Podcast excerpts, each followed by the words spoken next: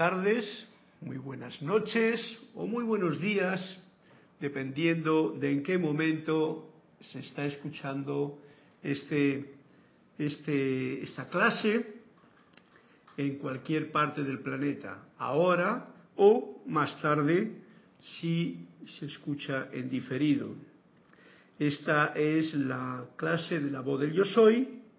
Mi nombre es Carlos Llorente ya estoy de nuevo aquí. Hace un momentito, si los que estaban alguien escuchando la radio, creo que se estaba escuchando una cápsula que long time ago, hace mucho tiempo, hice estando en España. Pero claro, hace poquito estaba también en España y ahora estoy aquí. Esto me da la, la, la idea, la base, en que en realidad el ser, que es el que trata ahora de manifestarse en esta voz del yo soy, del ser, no del yo sé, sino del yo soy, pues está en realidad en todas partes, está ahí, en tu corazón, está aquí, en el corazón de Cristian, está en mi corazón y todo es esa unidad, esta idea que realmente, eh, aún digamos que el género humano puede que parezca que esté bastante separada y que yo desde estas clases trato de ponerme ponerme en contacto.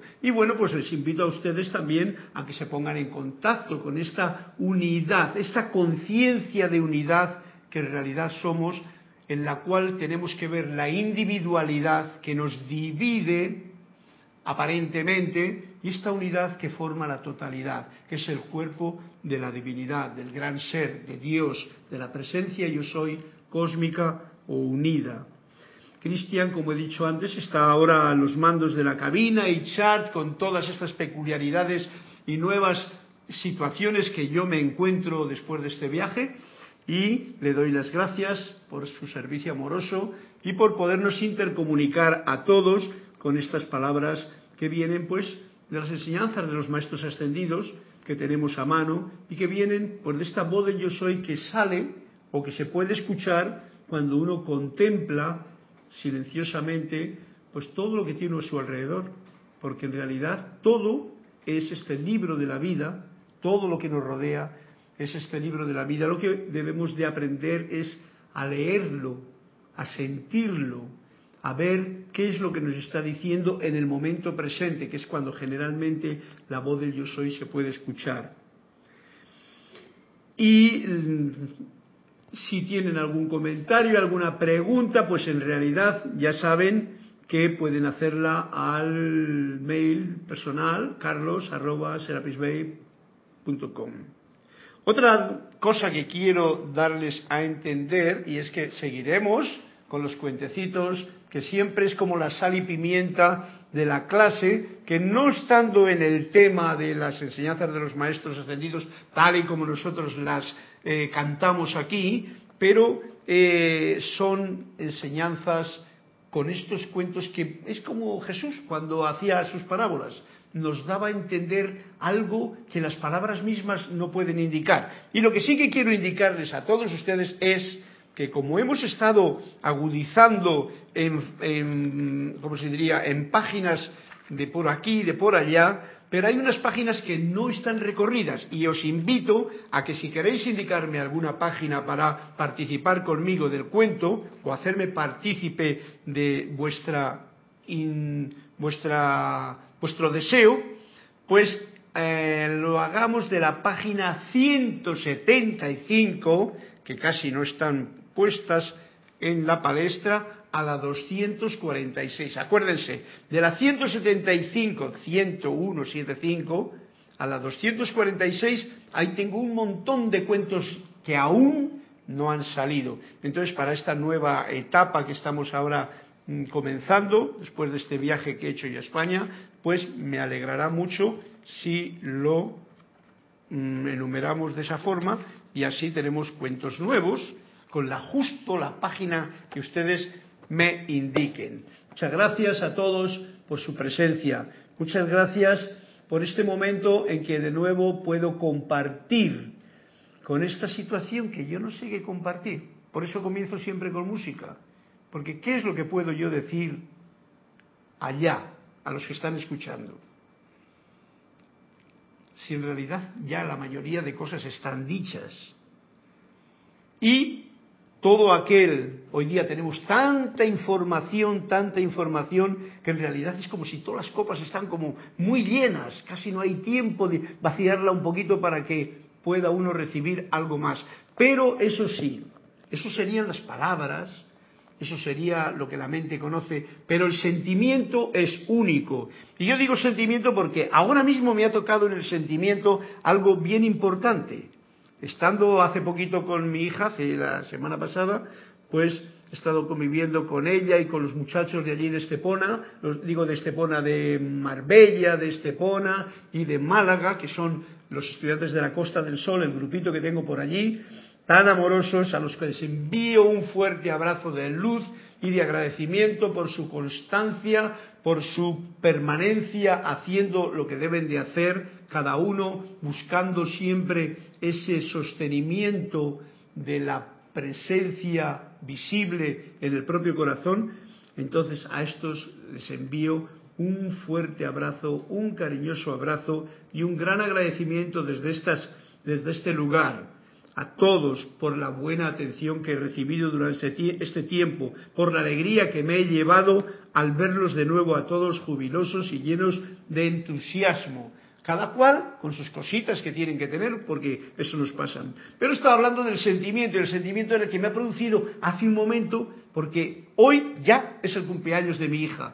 Y digamos que al no poderle celebrar allí, al estar aquí, me ha producido un sentimiento así como diciendo de, ay, como de nostalgia. Y entonces os digo algo, los sentimientos son para sentirlos. Y ninguno hay que sea mejor ni otro que sea peor, son sentimientos. Y el estar atento a lo que siente el cuerpo es como algo que yo recomiendo hacerlo. Porque claro, es bonito sentir alegría, es bonito sentir júbilo, pero cuando uno siente una especie de, algo nostálgico, pues también es bonito porque esa es la parte, como digamos, el día es luz, la noche es sombra, pero las dos partes, como nos dice la Biblia en ese primer parte del Éxodo, eh, Dios creó la luz y la sombra y ambas partes vio que eran buenas. Así es que con esta entrada, sintiendo este regocijo de estar aquí, pero este regocijo de haber estado allá y, y de cambiar de lugar tan lejos, y a la vez tan cerca, porque nos permite estar unidos, pues comenzamos esta clase de la voz del yo soy, de los martes, aquí en Serapis Bay, ahora en Panamá, con el calorcito que hace por aquí, con todas las cosas que por aquí ocurren, no me queda más remedio que comenzar como me gustaba a mí siempre comenzar las clases. Es con esta invocación a la magna y todopoderosa presencia yo soy, que reconoce, saluda y bendice esta presencia yo soy en mí, a la presencia yo soy victoriosa en cada uno de sus corazones. Y os invito a que centremos la atención en esta llama triple pulsante en el propio corazón, que es donde está el verdadero maestro interior, y sientan conmigo, sientan conmigo, magna y todopoderosa presencia yo soy. Amado Santo Ser Crístico, pulsando en mi corazón, te amo, te bendigo, te adoro y te reconozco como la única presencia, el único poder, la única fuente y suministro en todo el universo. Ahora pongo mi atención en ti y te invoco a la acción. Asume el mando de mi atención, de mis cuerpos emocional, mental, etérico y físico que conscientemente te ofrezco. Derrama tu corriente de luz, tu energía, tu amor, sabiduría y poder en cada latido de mi corazón. Amada presencia, yo soy, encaro ahora tu eterno amanecer y sol de mediodía y recibo tu magna presencia, esplendor y actividad en todas mis actividades, especialmente en esta actividad que ahora tenemos presente, visible y tangiblemente manifiesto ahora y por siempre. Oh amada presencia yo soy, heme aquí, una proyección tuya. Glorifícate en mí, en la proyección de tu asombrosa perfección y magna directriz. Haz que este cuerpo y esta mente brillen con tu perfecta salud, energía y fortaleza, con tu sustancia luz invocada desde la estrella de amor, la cual no puede ser recalificada por los sentimientos humanos. Cárgame mi mente, mi cuerpo y mi mundo con la plenitud de tu sustancia luz y haz que la inteligencia que tú eres, o magna presencia yo soy, se ponga en acción en mi mundo, produciendo tu perfección y manteniendo tu dominio en todo momento. Muchas gracias a todos. Si estaban con los ojos cerrados o sintiendo esta afirmación, podemos volver de nuevo al salón de clase. Te voy a leer unos hermanos que ya han reportado sintonía. Olivia Magaña dice, hola, mil bendiciones. Carlos, qué gusto tenerte acá. Carlos, abrazos. Lourdes Narciso también reportó sintonía.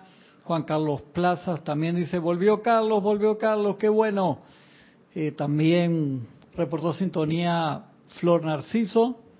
Y es que me enredo entre uno y el otro de acá, de los dos lados, entre un chat y el otro, para no repetirlos. Y pidieron páginas. Juan Carlos pidió la 176. Ajá. Flor pidió, Flor pidió la 219. Yo lo tengo apuntado acá, Carlos, ah. tranquilo. Olivia pidió la 180 y Lourdes pidió la 222. Lo tienes ahí apuntado, ¿no? Sí. Ay, gracias. Gracias a todos por de nuevo tenernos juntos en la distancia, pero unidos en la vibración de luz desde el corazón, porque podemos visualizar desde mi propio corazón una luz hasta el corazón de Olivia, hasta el de Flor, hasta el de Juan Carlos, todos, eh, ¿quién estaba también? Em, Lourdes Narciso, Flor Narciso, todos un fuerte abrazo de luz que nos une y nos permite sentirnos con esta hermandad que solamente la luz de Dios que nunca falla puede manifestarse. Yo hoy tengo que decir que estoy un poquito como nervioso, ¿no? No sé si eso puede decirse o no, porque nervioso, nervioso, nervioso, pues siempre estamos porque tenemos un sistema nervioso, pero más aún porque es como un nuevo comienzo y eh, el sentir el apoyo vuestro con todos estos cuentecitos que van, van a hacer que la clase fluya pues eh, y sea una gran ayuda en este momento para mí para comenzar. Como veis, la música siempre es la que eleva la vibración y por eso me gusta empezar con la flauta porque mm, lo tengo considerado. Las palabras pueden decir cosas, pero la música eleva la vibración de los cuerpos inferiores de una forma bien efectiva. Y yo lo estaba sintiendo, porque me ha ido canalizando al tocar estas notas eh, iniciales de la clase con la flauta, ya me ha puesto en conexión con la, con la afirmación que te conecta con la presencia de una forma más eh, puntual, ya que es necesario, ya que tenemos tanta diversa información y tantas facilidades para desconectarnos, aunque no sea más que así mentalmente, de esta vida que late y que pulsa, que gracias música, gracias al aire, porque en realidad es nuestro alimento fundamental y yo siempre hago hincapié en eso, gracias a este aliento santo que nos une, por toda la posibilidad que incluso estando lejos, estamos unidos por este eh, pegamento amoroso que es el alimento fundamental que nos le da el Mahachohan desde que nacemos o venimos a esta encarnación y que luego pues un día cuando dejemos ya el, el habitácolis este que tenemos, el cuerpo físico, pues seguirá ya no necesitando de este aire. Será otra historia. Bien, gracias a todos, mil gracias para que comencemos esta clase que se llamará clase de gratitud. Y que por cierto la continuaré donde estábamos porque esto no es más que una continuación. Ya sabéis que estaba dando un, el libro de Manuel que es el libro que yo ahora mismo tanto siento para poder poner en la palestra de las clases. Bien, pues vamos a empezar con un cuento de Juan Carlos para distendir la cosa y para ver en qué va la cosa de el comienzo de esta clase. ¿Por dónde aceleramos? Eh, ¿Me da la página 176 de Juan Carlos? Juan Carlos, para ti, como no lo he leído, gracias por también atender a esa situación de qué páginas son. O sea, vamos a ver qué es lo que nos dice el cuento. El cuento se titula Idolatría. El maestro no se cansaba jamás de prevenir a sus discípulos contra los peligros de la religión. Y le gustaba contar la historia de aquel profeta que iba por las calles con una antorcha encendida en la mano, diciendo que iba a prender fuego al templo para que la gente se ocupara más del Señor que del propio templo. Y luego añadiría el maestro, algún día yo mismo habré de portar una antorcha para prenderle fuego tanto al templo como al Señor. ¡Wow! Estos cuentos que realmente son como un poquito potentes. Estamos hablando del fuego que no solamente al templo para que pongan atención en el Señor, como decía aquel eh, profeta que iba por las calles así, sino que el mismo maestro nos cuenta, dice, Algún día yo mismo habré de portar una antorcha para prenderle fuego tanto al templo como al Señor. Wow. Juan Carlos, creo que habrás entendido el cuento y si no voy a tratar de dar la explicación que yo siento y te agradezco. Este cuento es bien especial, bien sutil. Es para un estado de conciencia de unidad. Un estado de conciencia de unidad en que en realidad no hay un templo fuera, no hay un Señor afuera y por eso el maestro aquí dice, yo prendo fuego a los dos, porque prender fuego quiere decir que alguien de aquí, o sea que yo voy a incendiar aquello para que se disuelva y se convierta en cenizas. ¿Por qué? Porque tanto el Señor, Dios, la presencia, no está allá, en el templo, en realidad. Eso todos nosotros creo que ya lo sabemos. Y nos está recordando con este cuento que nos has contado, Juan Carlos, con la fuerza que nos trae Anthony de Melo con estos cuentos. El Señor tampoco está allá en el templo. Es aquí, en el propio corazón, como todos ustedes ya saben, donde se encuentra realmente esta conexión. Solamente dentro es donde está el Maestro. Solamente dentro es donde está el, el Señor. Y hasta ahora todos sabemos que nos han estado haciendo apuntar hacia afuera. Y eso nos ha confundido mucho a prácticamente la totalidad de la humanidad. Por lo tanto, gracias por este cuento que espero que le hayan comprendido como yo lo comprendo. Y estoy totalmente de acuerdo con lo que dice el maestro. Algún día yo mismo habré de portar una antorcha para prenderle fuego tanto al templo como al Señor. Parece como una injuria, ¿no? Como una cosa, como un hereje, como algo. No, no, no. Se está significando solamente eso. No hay un Señor afuera. No hay nada afuera que pueda darte lo que tú ya eres adentro.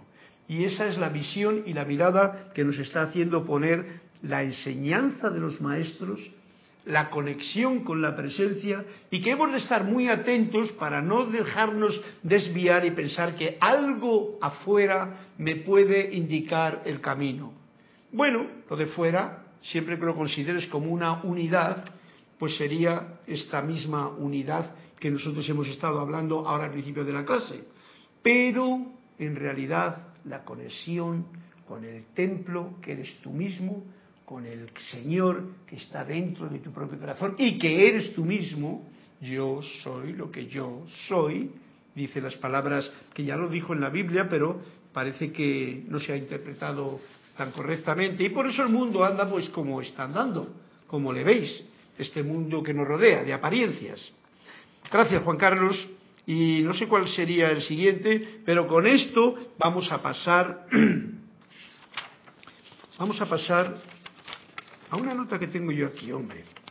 Porque hoy estaba yo, lo he escrito, he visto que en Facebook, por ejemplo, hay una, ya que estamos en cuentos, hay una, una tendencia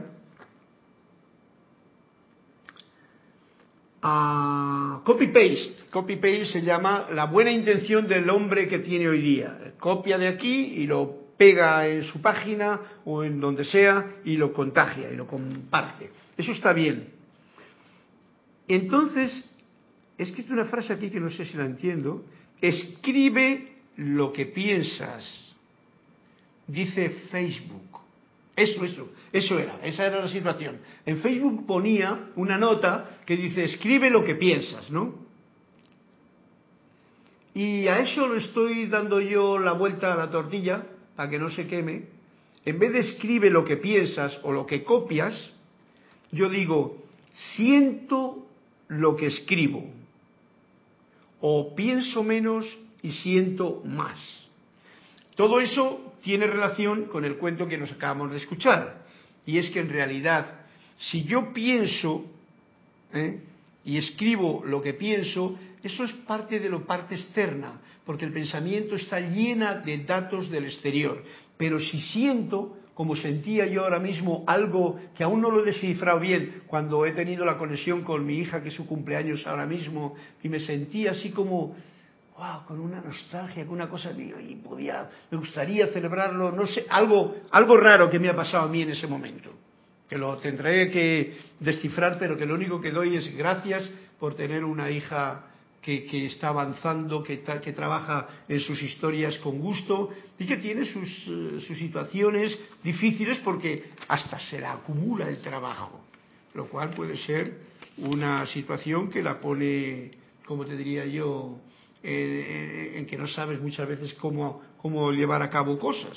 Pero se acumula trabajo porque una de las cosas que hace mi es pintar.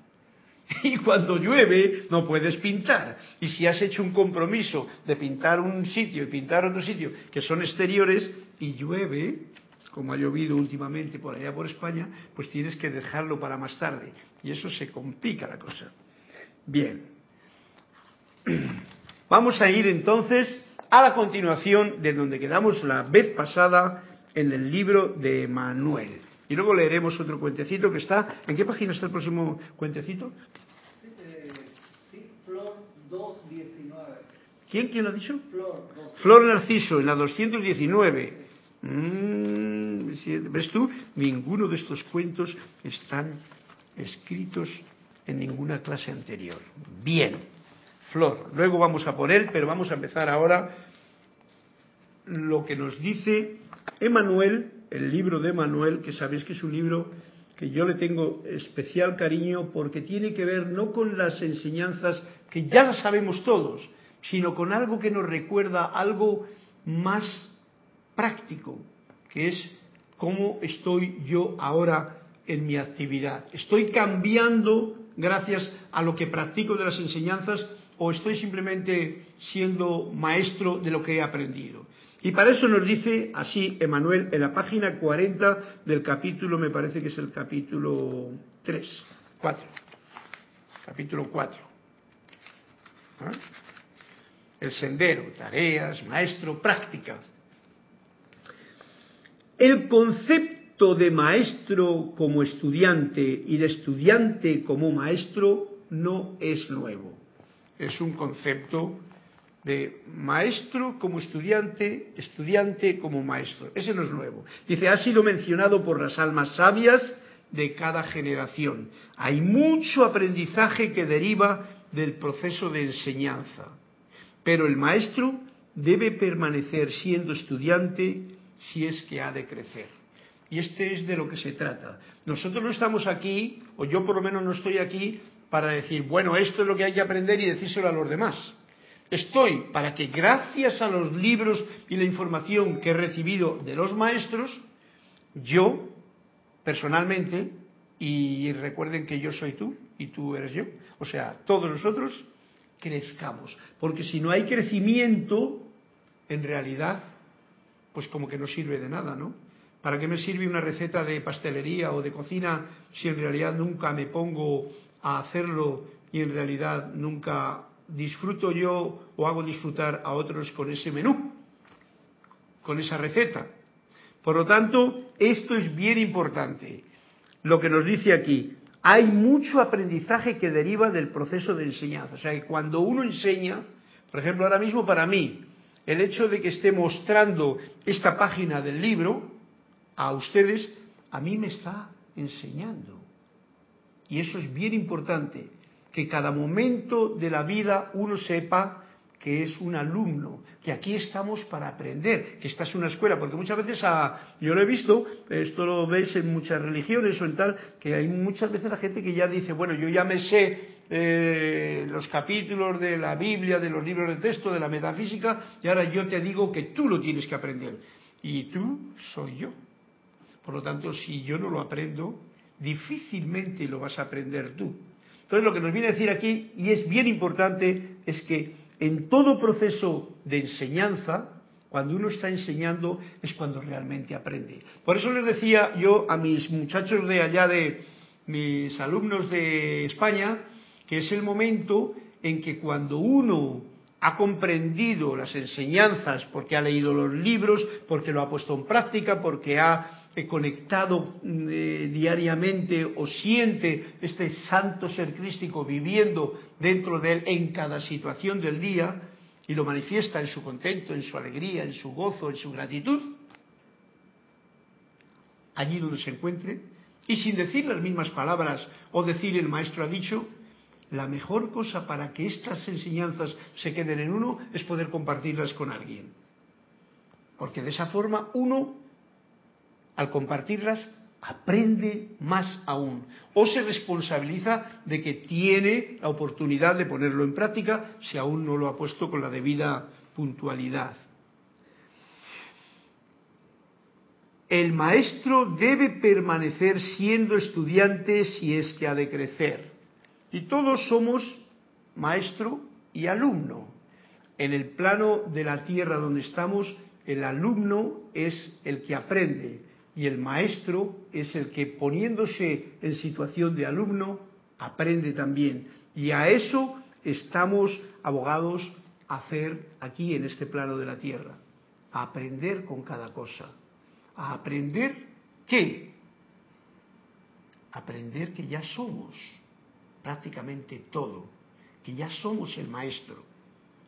Cuando aprendes eso, no te queda más que la gratitud y el agradecimiento y el vivir en el ahora, porque en ese ahora y en ese silencio uno encuentra mayor satisfacción que en dar a entender algo que uno sabe mentalmente, porque lo ha aprendido o lo ha memorizado.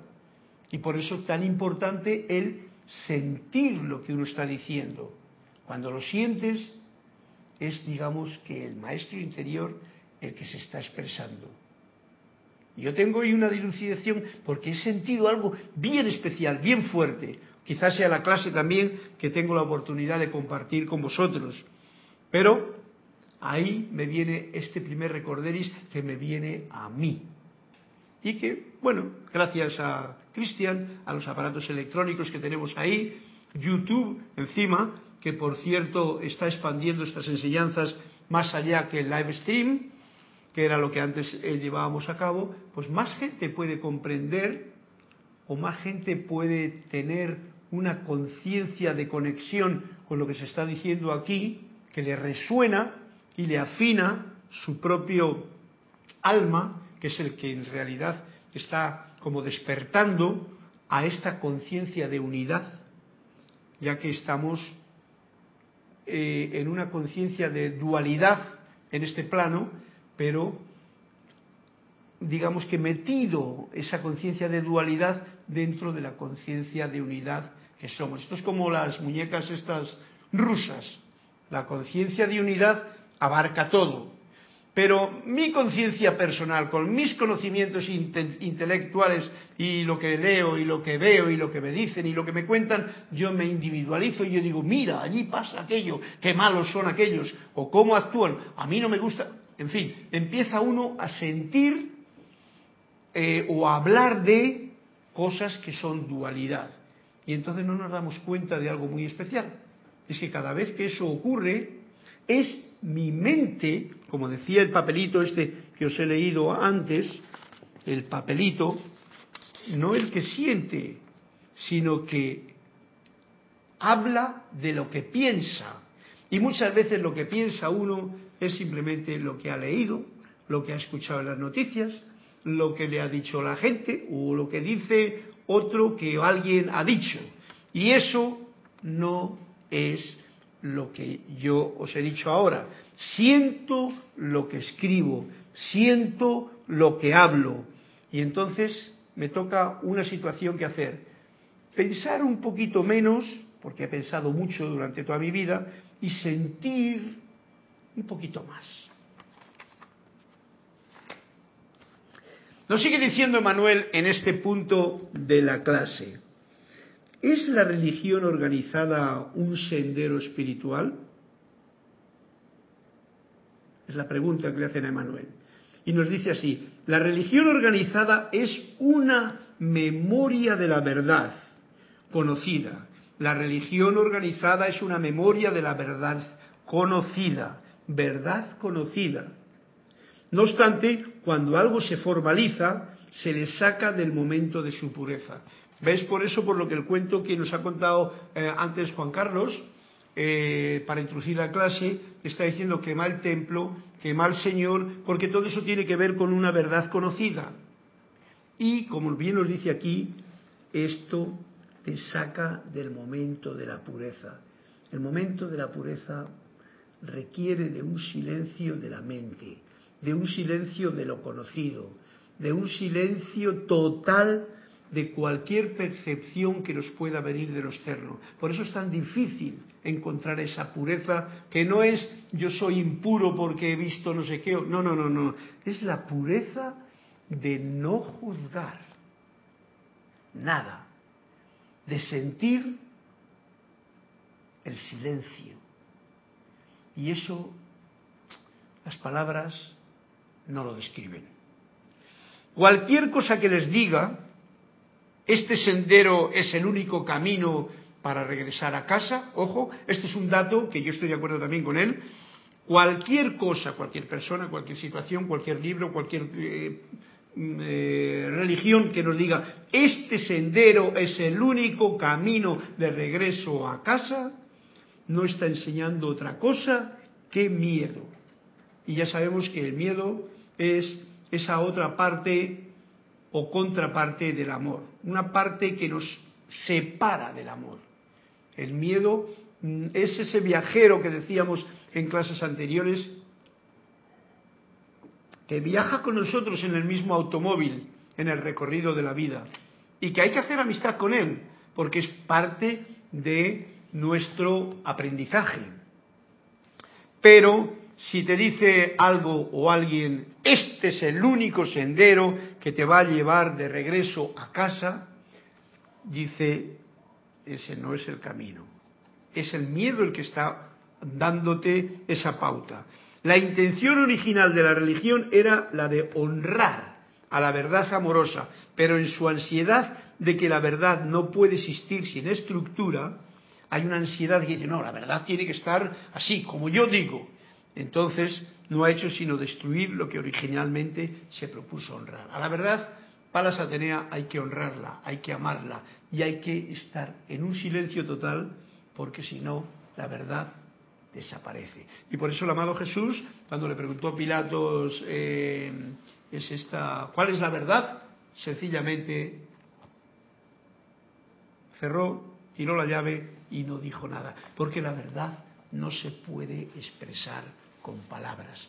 Sí que se puede expresar con alegría, con gozo, con entusiasmo, con cantos, eh, con, el júbilo de, vivir en el presente. Eso sería una forma de expresar la verdad.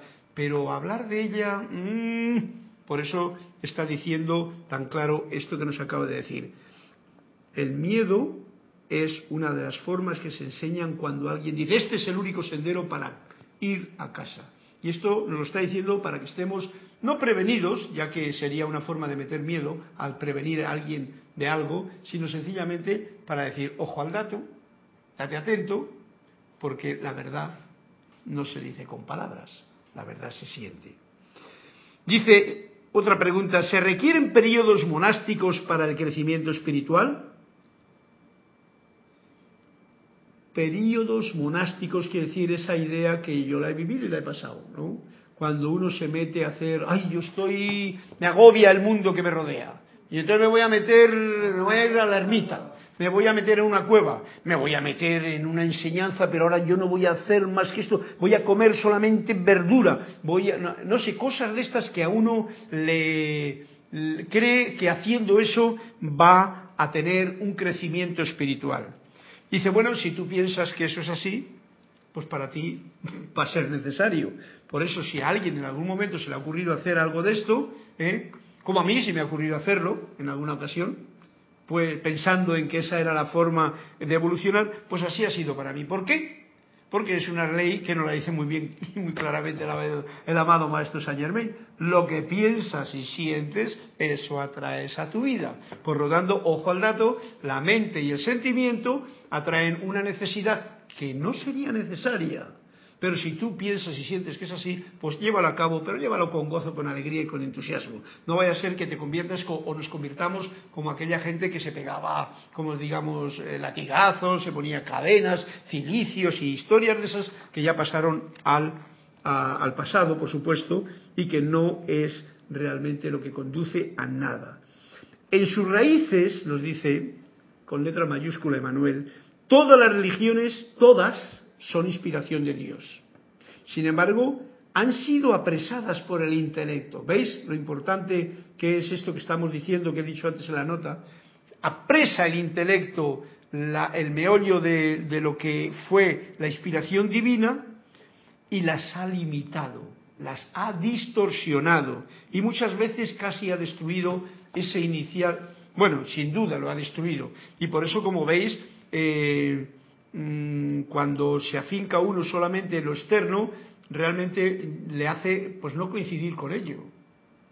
Si uno piensa en la religión del prójimo, generalmente no coincide con ello. Si uno no se, ¿cómo se diría?, autoexamina cuál es lo que yo realmente creo y se da cuenta y no se da cuenta de que puede estar apresado por el intelecto también, porque no siente, cuando no siento, pues es como el perico, ¿no?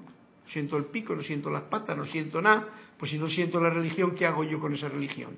¿Será simplemente algo que me tiene algo distorsionado, que me ha limitado y que no es lo que es?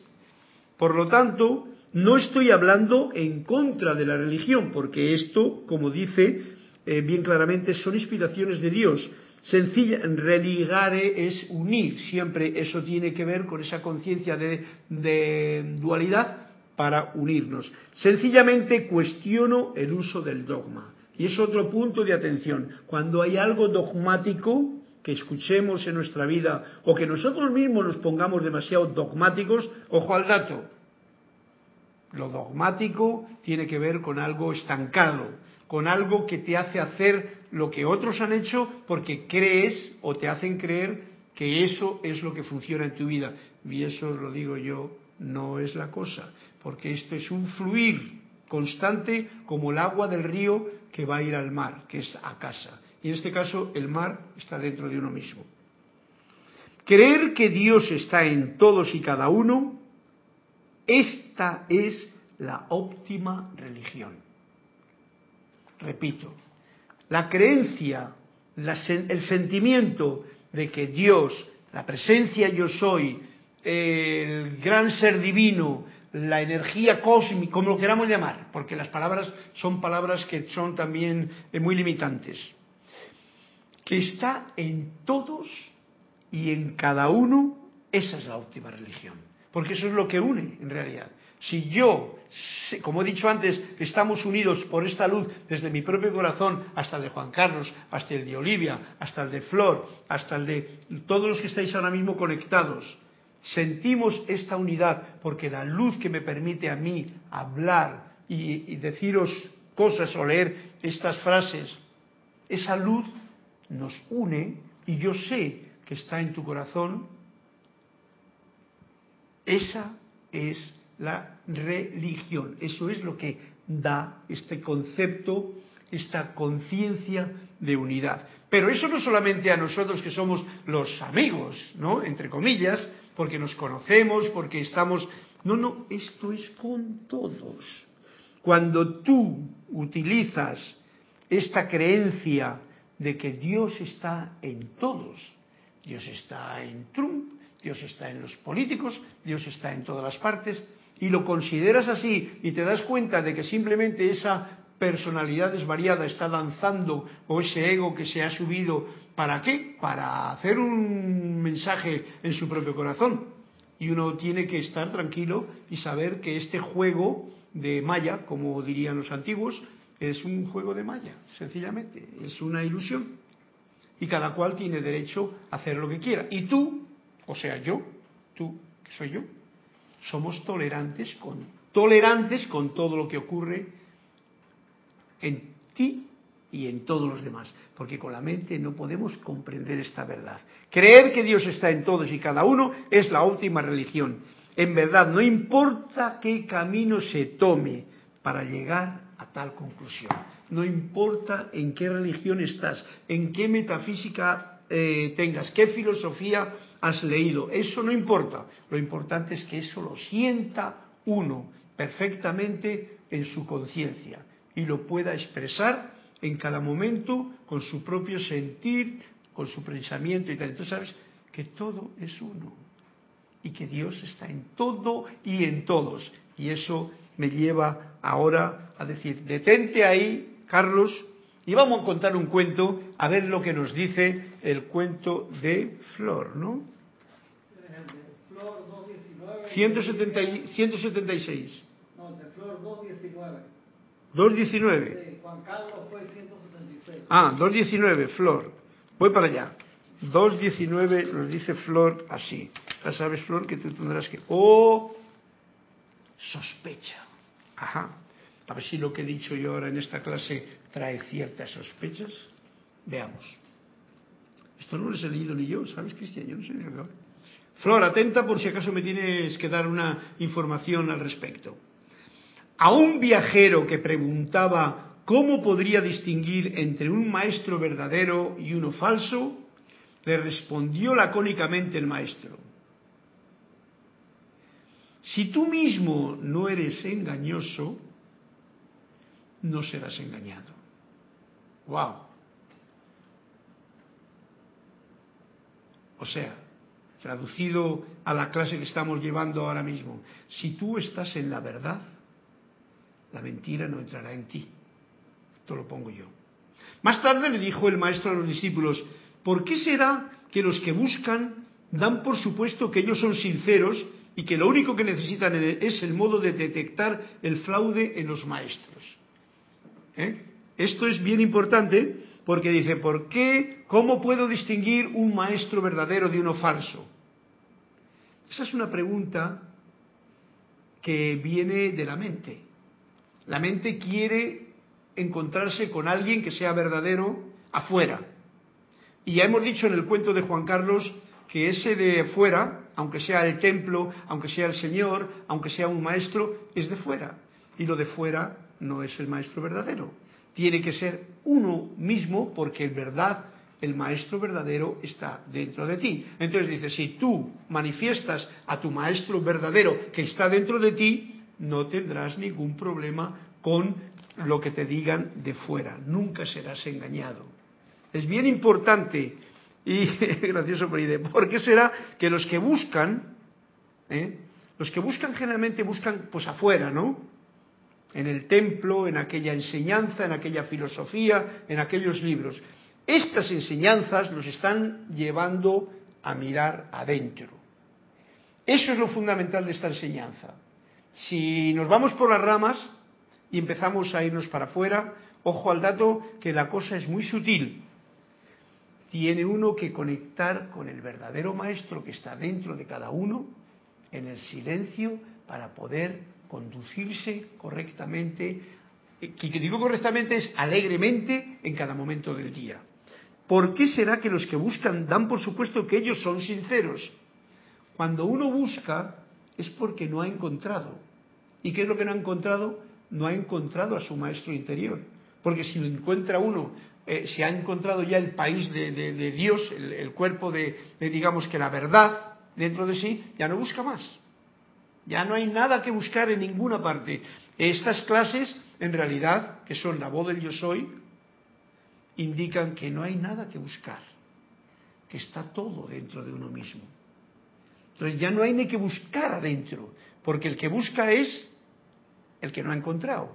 ¿Quién no ha encontrado? La mente. Lo único que hay que hacer es recordemos lo que hemos hecho en la afirmación de la entrada de esta clase. Poner mi cuerpo mental, emocional, etérico y físico, que es esta parte que compone mi ser externo, al servicio de este maestro interior que está aquí.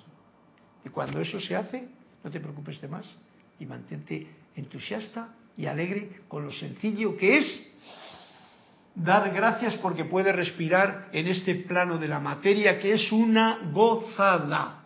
Todas las cosas sencillas que en él tenemos. Lo único que necesitan es el modo de detectar el fraude de los maestros. ¿Por qué será que los que buscan dan por supuesto que ellos son sinceros y que lo único que necesitan es el modo de detectar el fraude en los maestros? ¿Ves? Eso es lo que ocurre con los que buscan. Pero ¿quién es el que busca dentro de, uno, dentro de cada persona? Es esa parte de la mente. La mente nunca está satisfecha siempre está buscando. Entonces, denos cuenta y queramos a esta parte que llamamos la personalidad, la parte del intelecto, la parte del ego, como lo llamaba antiguamente. Este, este, es nuestro compañero de viaje, este es como Gollum en El Señor de los Anillos. Tiene que ir hasta el final con nosotros, pero él no puede quedarse poseyendo el anillo, que hay que echarle al fuego. Ahora es bien importante esta temporada nueva en la que el fuego sagrado y violeta va a ser puesto más en acción todavía porque de eso se trata. El fuego que libera, que purifica, que saca lo que no es y deja que el oro brille. Bueno, pues esta es la sospecha. No sospechemos más, dejemos que la mente se quede tranquila para que salga el maestro interior. Otro cuento de Olivia, eh, de Olivia Magaña, ¿cuál era? ¿Cuál era? ¿Cuál era? Vamos a leerle juntos porque es tiempo de cuento. Tuviste otros reportes, también ha habido bastante actividad acá en, en YouTube. Le doy gracias a los hermanos también que me están dando la asistencia. Juan Aguilar, saludos desde Uruguay. También tuvimos María Mireya Pulido desde Tamaulipas, México. Saludos y bendiciones hasta México. No quiero que se me quede ninguno, que hay bastante actividad y hecho para atrás y se me puede pasar alguno. Juan Carlos Vergara Barrios, que reportó sintonía, también no me ha dicho aún de, de dónde, pero... ¿De dónde, no? Ok, pues a todos ustedes, a todos vosotros, con todo cariño, esta luz que sale del corazón de aquí, desde la central de Serapis Bay, que se inunde y que inunde con entusiasmo, con alegría, con agradecimiento y con estas palabras sencillas que salen de aquí para que refuercen esta comprensión del maestro interior que pulsa y late en el propio corazón de cada uno de ustedes. Así de sencillo. Eso nos tiene que dar el suficiente entusiasmo y energía para saber que este momento presente en el que yo respiro e inhalo la gracia de este aliento santo, no tengo más que echarlo con agradecimiento, sin ningún pensamiento que interfiera, que busque otro maestro o que busque algo especial el agradecimiento del momento presente. Gracias a todos. Vamos a ver, Olivia tenía otro cuentecito por ahí para que me dé tiempo a leerlo. Vamos al 180 que nos dice el cuento de Olivia Magaña. No lo he apuntado, pero luego lo apuntaré. 180. Milagro. Milagro, Olivia. Así se llama tu cuento.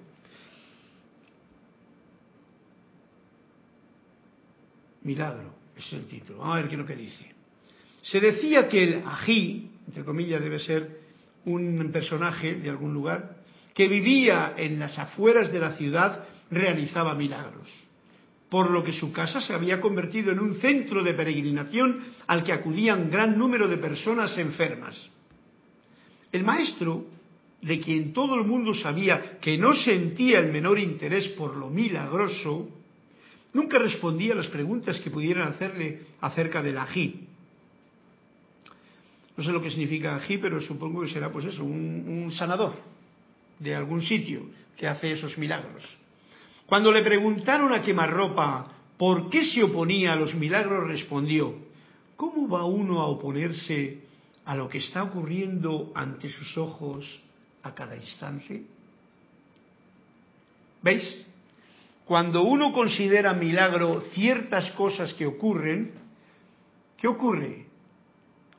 Que no está reconociendo lo que acabo de deciros hace un momentito, el milagro de estar vivo, sentir, respirar, oler, beber este agua. Esto es la conciencia de unidad que nos permite sentir en cada momento que la vida es en sí, durante las 24 horas del día, un gran milagro fácilmente nos desconectamos y entonces vamos donde alguien que hace milagros, que es lo que nos cuenta el cuento. Y por eso el maestro no estaba muy de acuerdo con responder a preguntas. Decía simplemente, oye, tú, ese, ahí está ocurriendo algo, a ver si tú aprendes que el milagro no está allí. El milagro está en que mi corazón está latiendo ahora mismo, en que estoy vivo, sano, contemplo a la naturaleza que me rodea, puedo escuchar hasta el silencio, puedo hablar con ustedes, todo esto es un milagro. Pero como nos hemos endurecido tanto en los sentimientos, pues no lo consideramos así. Creemos que milagro es, pues bueno, cuando va el otro y camina por las aguas. Y resulta que... Y el caminar por el suelo, y el oler una flor, y el sentir la brisa del aire en, que te mueve el pelo, y el ver una puesta del sol, todo eso es milagroso. Y eso es a lo que se está refiriendo aquí el maestro, Olivia. ¿Cómo va uno a oponerse a lo que está ocurriendo ante sus ojos a cada instante? O sea, el maestro no se oponía a los milagros porque él sabía y reconocía que era un milagro lo que cada día ocurre. Cada día, en cada momento, están haciendo un ser nuevo en este plano. ¿No es un milagro? Cada día y en cada momento está desencarnando un ser y que se va a los planos internos. ¿No es ese un milagro también? Pero claro, queremos las cosas que llaman mucho la atención y entonces a eso es a lo que llamamos o han llamado milagro. Nosotros sabemos, eh, digo nosotros porque supongo que estamos hablando en familia con la gente que está escuchando esta clase, estamos ya muy conscientes de que la vida en sí entera, todo lo que nos ocurre en ella, es un milagro. Y si lo viésemos de esta forma, se acababa la rutina de cada día. Porque cada cosa, empezando por cada respiración que yo hago, es un milagro. Ya que si yo me quedase sin respirar, se me acababa ya el cuento aquí. Ya no había más clase. Por lo tanto, el milagro de la respiración, el milagro de ver los colores, el milagro de ver gente sonriente, gente triste, gente a mi alrededor, todo, las dos cosas. Eso es para considerarlo como el gran milagro, el milagro de que mañana amanezca. Cada uno que sienta el cuento que Olivia nos ha traído a cuento. ¿Y tienes uno más por ahí? Porque había uno más, me parece, ¿no? El de Lourdes. Lourdes. Desde Carúpano, Venezuela, 222. Vamos con todos hoy, ¿eh? A este paso terminamos el libro. Y ya, después de este milagro, ¿qué es lo que nos viene? El título, Lourdes, oración. A ver qué es lo que nos dice el maestro sobre la oración. Como veis, todo esto tiene que ver con todo este aprendizaje que nos decía hoy Emanuel de que a la vez que estamos enseñando, estamos aprendiendo. Y eso nos pasa, por ejemplo, los padres hemos de saber muy claramente que muchas veces nos creemos que tenemos que educar o enseñar a nuestros hijos, pero es muy sutil la situación de que cada vez que te diriges a un hijo tuyo, tú no estás enseñando nada, y menos si es con palabras solamente, o con obligaciones o con dogmas. Estás, si sientes que tú estás aprendiendo de la radiación que tu hijo te está dando. Yo lo he experimentado ¿eh? y creo que ahí hay una, un libro abierto muy grande para tener en cuenta. Oración, y nos dice así el cuento, Lourdes. el maestro nunca dejaba de atacar las ideas que la gente suele tener acerca de Dios. Él decía, ah, todo el mundo tiene ideas diferentes acerca de Dios. Ya sabéis, y ya si vas tocando diferentes formas de pensamiento, filosofía o religión, pues cada uno tiene la suya. Si tu Dios acude en tu auxilio y te libra de la aflicción, solía decir, es el momento de que comiences a buscar al verdadero Dios. ¿Ok? Esto es muy delicado. Estos cuentos son muy profundos. Como lo dice Tony de Menos, son para machacarlos, mejor dicho, para masticarlos, para triturarlos, para rumiarlos. Si tu Dios, o sea, el Dios que tú tienes, acude en tu auxilio y te libra de la aflicción, y esto atento que los metafísicos muchas veces caen en esa, en esa, mm, en esa costumbre, que es una rutina cristiana. Tú le pides a Dios, Dios te da lo que le has pedido y tú te quedas contento porque Dios te ha ayudado. Dice, solía decir, es el momento de que comiences a buscar al verdadero Dios. Esto tiene que ver con lo que decía el cuento anterior y el anterior. Siempre creyendo que alguien hace el milagro desde fuera y tú le pides al Dios de fuera. Si tu Dios acude en tu auxilio, quiere decir que está fuera, y te libra de la aflicción, es hora de que comiences a buscar al verdadero Dios. Porque el verdadero Dios te ha dado ya todo. No tiene ninguna aflicción, no tiene por qué ayudarte incluso. Es la conciencia humana en dualidad la que no lo ha comprendido a uno. Si estuvieses en unidad o estuviese en unidad con el verdadero maestro, no habría ningún problema. Estarías en el país del júbilo, de la risa que se llama. Y eso yo sé que aún falta mucho por encontrar diariamente en la vida de cada uno. Cuando le pidieron que se explicara, contó la siguiente historia. Vamos a dejar que el maestro explique el cuento. Lourdes. Un hombre dejó su flamante bicicleta en el mercado mientras hacía sus compras.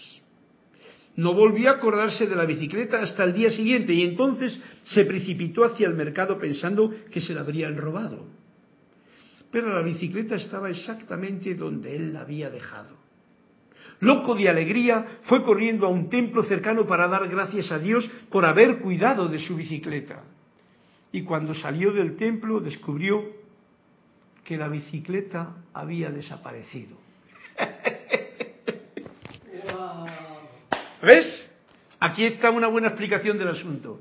O sea, en realidad, ¿qué tiene que ver Dios con tu bicicleta? La falta de fe, la falta de confianza y el creer que alguien es el que te ha ayudado hace que ahora, cuando tú vas a rezar a Dios y decirle, eh, eh, gracias porque me has cuidado de la bicicleta, pero bueno, ¿hasta cuándo vamos a pensar que Dios es el que cuida de nuestra bicicleta que nos hemos despistado en algún mercado? El cuento está bien bonito. Loco de alegría, repito la última frase porque ya con ella vamos a terminar la clase, loco de alegría fue corriendo a un templo cercano para dar gracias a Dios. ¿A qué Dios le estaba dando gracias? A uno, daros cuenta del primer, eh, los, los cuentos, si os habéis dado cuenta, tienen una interrelación con la clase que hemos tenido hoy, que es de aprendizaje, no de maestría, sino de que tú eres el maestro que aprende. ¿eh? Que eso era la historia. Pero antes nos ha dicho, eh, que de quemar el templo e incluso de quemar al Señor, ¿no? ¿Por qué? Pues por esto, porque si tú crees que tienes que ir a dar a un templo a dar gracias a un Dios que está afuera de ti, porque Él ha creado, ha cuidado de tu bicicleta, ese no es el camino. Y estamos en la edad dorada de Saint Germain que nos dice, así es la cosa. Tú tienes que cuidar de tu bicicleta y si no la has perdido, pues este, estate agradecido, pero no la vuelvas a dejar ahora aquí pensando que Dios es el cuidador de tu bicicleta. Porque, mira, la, la respuesta la recibió de inmediato. Mientras estaba dando gracias, le robaron la bicicleta. Ahora, ¿qué va a hacer? Generalmente uno se cabrea contra Dios, porque no le ha cuidado la bicicleta. Gracias, Lourdes. Esto es la cuestión de la oración. Menos oración y más acción, diría yo. Y cuando digo eso no, estoy siendo, eh, como se diría, uh, pagano o, hereje o algo por el estilo, ¿no? Es que acción es amor. Y eso es la actividad de Dios dentro de uno. Tú estás en acción, tú estás en amor y tú eres Dios en acción. Y ese es el camino más, eh, más cercano de, de ti a, a ti mismo. Dice Kira, Carlos, ese cuento me gustó. Está muy bueno, ¿no? Kira, gracias porque te ha gustado a ti, espero que a todos los demás les haya gustado, porque a mí me sorprendió porque yo no lo había leído. Así es que gracias Lourdes, Olivia, Juan Carlos, Flor, por los cuentecitos que han rellenado esta clase de iluminación para simplemente recordarnos que el Maestro está pulsando, activo, alegre, jubiloso en nuestro propio corazón. Y esa es la luz de Dios que nunca falle, falla, que me encanta poderla haber compartido hoy con todos ustedes de nuevo, después de un pequeño paréntesis. Gracias a todos y feliz noche o día.